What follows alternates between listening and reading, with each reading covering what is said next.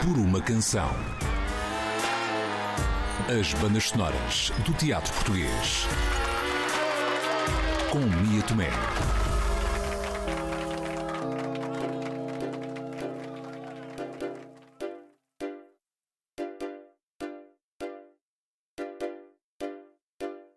Foi em 2020 que subiu ao palco do TBA o espetáculo Empower Bank da plataforma 285 com direção artística e texto de Raimundo Cosme e Cecília Henriques.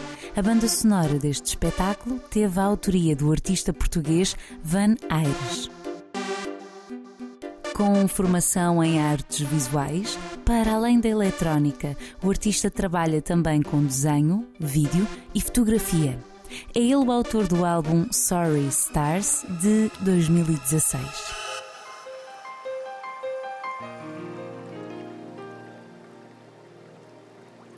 A plataforma fez-me o convite, eh, mostraram-me o guião, uma espécie. Já não é a primeira vez que trabalhamos juntos, Normalmente temos sempre uma ou duas discussões antes do processo começar e depois eh, vejo uma espécie de guião ou algumas imagens que o Raimundo e a Cecília recolheram. Depois hum, acabo por desenvolver.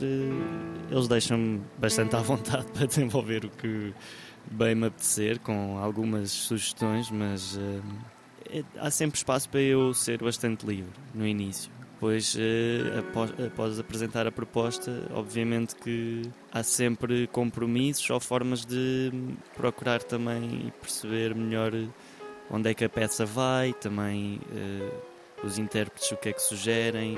Este foi um projeto que nasceu também de uma residência artística no espaço do tempo, onde os artistas cruzaram ideias para a construção do espetáculo. Raimundo Cosme, um dos criadores, explica-nos algumas particularidades. O processo de construção deste espetáculo tem algumas particularidades. Em primeiro lugar, e, e, e, estas particularidades afetam a forma como se fez a sonoplastia. Não é? Em primeiro lugar, é o primeiro espetáculo da plataforma 285 uh, criado num contexto pandémico e, portanto, isso foi assim uma grande, um grande entrave não é? para todos nós. Uh, para a forma como se poderão pensar espetáculos, para a forma como podemos estar em conjunto, não é? E portanto foi um projeto também ele pensado para ser criado à distância. Depois há outra particularidade que tem a ver com a própria proposta. Portanto, nós já trabalhamos com, com o Van Aires desde 2018, noutros contextos, e, mas este foi o primeiro espetáculo em que o convite era, por um lado, um convite para fazer para pensar esta sonoplastia para, e, por outro lado, para executar em cena, ou seja, para performar. Referências, honestamente, não tinha muitas para além das, das imagens e do guião. E depois, no fundo, deixo.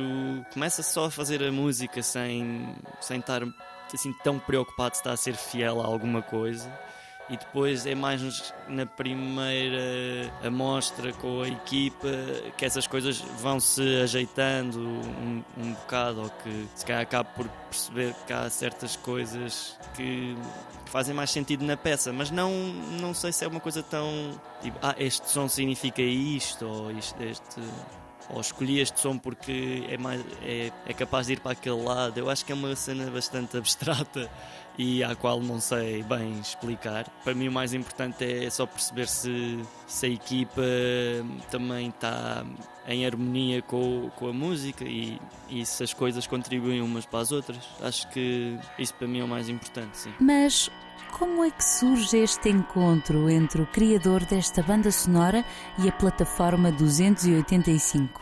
O Vanessa acaba por ser uma escolha óbvia para nós. Nós somos todos muito fãs dele. A plataforma trabalha com o Rafa, com, com o Vanaires desde 2018. Ele veio num espetáculo que era um karaoke um único intérprete, o You Need Heart to Play This Game. Nós queríamos terminar o espetáculo, ou queríamos que o último tema do espetáculo remetesse para ou, ou pensasse sobre o futuro, tivesse uma sonoridade daquilo que nós podemos imaginar como o futuro. E nessa fase, Cecília, Cecília Henriques, foi à ZDB ver um concerto do Van Aires E foi assim mesmo, foi assim de uma forma super orgânica. E ela ficou absolutamente fascinada, nós fomos ouvir todos e ficámos imediatamente convencidos.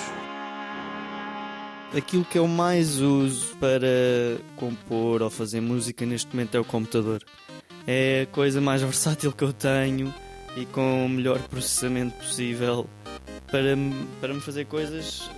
Pronto, quer dizer, é tudo digital uh, quase tudo digital. Na verdade, até neste processo acabámos por uh, fazer algumas experiências também de captação sonora na residência, com no fundo captar o barulho do milho uh, ou de, da interação do Francisco com lá está com a cenografia e mas acabámos por não dar assim tanto uso mas foi importante para o processo, sim, foi importante perceber essa possibilidade. O resto é um conjunto de samples, uh, é tudo feito a partir do computador, quase. Uh, algumas coisas de arquivo público. E sim, acho que hum, talvez a última música experimentei fazer. Uh, tentar fazer tudo no computador, mas usar o maior número de coisas possíveis a partir da voz, ou usar a voz como, como se fosse o barro assim, uma coisa bastante que dê para moldar em várias direções, mas a parte disso eu não não é uma grande preocupação minha. Quais são os meios ou os instrumentos? Interessa-me mais ter tempo para poder estar a fazer o que quer que seja que possa estar relacionado com o som ou não mas ter espaço e não estar tão preocupado se tem as ferramentas certas ou não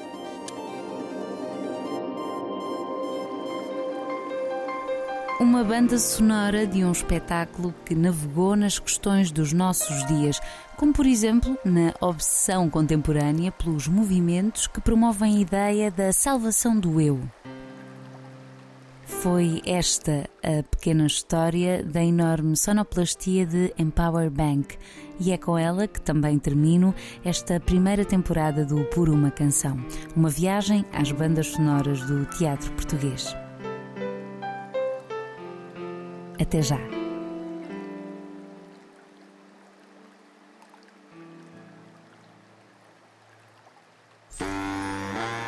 Por uma canção.